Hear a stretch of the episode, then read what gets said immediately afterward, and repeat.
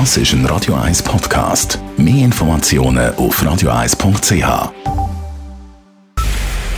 Es ist 9 Uhr. Radio 1, der Tag in 3 Minuten. Mit dem Alles Karl. In Bern haben sich am frühen Abend mehrere hundert Personen zu einer unbewegten Demonstration gegen die Corona-Maßnahmen versammelt. Da die Menge vom Bahnhofplatz in die Innenstadt marschieren wollte, wurden die Zugänge abgesperrt und der Umzug abgedrängt. Gemäß Berichten in Online-Medien spitzte sich die Lage aber zusehends zu und die Stimmung wurde aggressiv. Beim Kornhausplatz kam es zu Steinwürfen gegen die Polizei. Diese reagierte mit Gummischrot und Reizgas. Rund 500 Personen sind dort eingekesselt. Auch in Willisau ist die Polizei präsent. Dort sollte ebenfalls eine Demonstration von Corona-Skeptikern und Maßnahmengegnern stattfinden. Die Einführung von Tempo 30 in den Städten im Kanton Zürich hätte große Auswirkungen auf die Feuerwehren. Davon geht der Zürcher Regierungsrat aus. Die Feuerwehr könnte bei Notfällen öfters die vorgegebene Zeit nicht einhalten. Einzelheiten von Raphael Wallimann. Städte Zürich und Winterthur wollen in näher Zukunft flächendeckend Tempo 30 einführen. Damit erhoffen sie sich eine Lärmberuhigung und eine weniger grosse Umweltbelastung. Die Einführung von Tempo 30 hat aber einen negativen Einfluss auf die Feuerwehr, wie es in der Antwort vom Regierungsrat auf eine Anfrage aus dem bürgerlichen Lager heisst. Die Fahrten von der Feuerwehr und Rettungsauto würden durch Tempo 30 verlängert werden.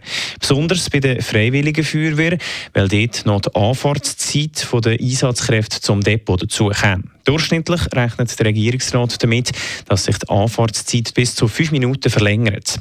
In etwa einem Drittel der dringlichen Einsätze könnte die Mindestvorgabe von zehn Minuten Anfahrtszeit zum Einsatzort nicht mehr eingehalten werden.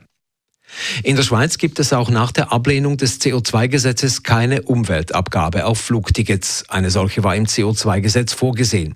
Der Nationalrat diskutierte heute neun Standesinitiativen zum Thema und lehnte alle ab. Die Gegner der Flugticketabgabe argumentierten unter anderem damit, dass es schwierig festzulegen sei, wie hoch die Abgabe für welche Strecken sein soll. Wer seine Kinder fremd betreuen lässt, soll künftig mehr Geld von den Bundessteuern abziehen können. Neu sind es bis zu 25.000 Franken statt wie bisher höchstens gut 10.000 Franken. National- und Ständerat haben sich auf eine entsprechende Anpassung der Kinderabzüge geeinigt. Der Bund schätzt, dass damit etwa 10 Millionen Franken Steuereinnahmen entfallen. Im Weiteren soll das Gentech-Moratorium verlängert werden. Der Nationalrat sprach sich heute dafür aus, dass das Verbot zur Nutzung gentechnisch veränderter Organismen in der Landwirtschaft bis zum Jahr 2025 gelten soll. Als nächstes ist der Ständerat an der Reihe. In Europa soll es ein einheitliches Ladekabel für Elektrogeräte wie Smartphones oder Tablets geben. Die EU-Kommission legte dazu einen Gesetzesvorschlag vor. Demnach soll der USB-C-Anschluss zum Standard werden und zwar neben Handys auch bei Kopfhörern, Kameras, Lautsprechern oder Spielkonsolen. Die meisten Unternehmen nutzen diesen Anschluss bereits, nur der amerikanische Konzern Apple setzt noch auf den eigenen Lightning-Anschluss. Ziel der EU-Initiative ist es, die Nutzung für Konsumentinnen und Konsumenten zu erleichtern und den Elektromüll zu verringern.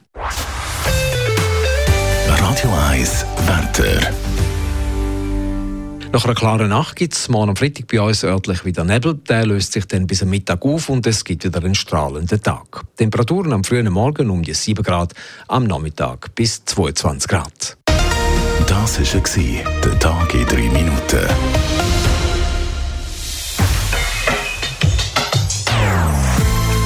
Non-Stop-Musik auf Radio 1. Die besten Songs von allen Zeiten. Non-Stop. Radio 1.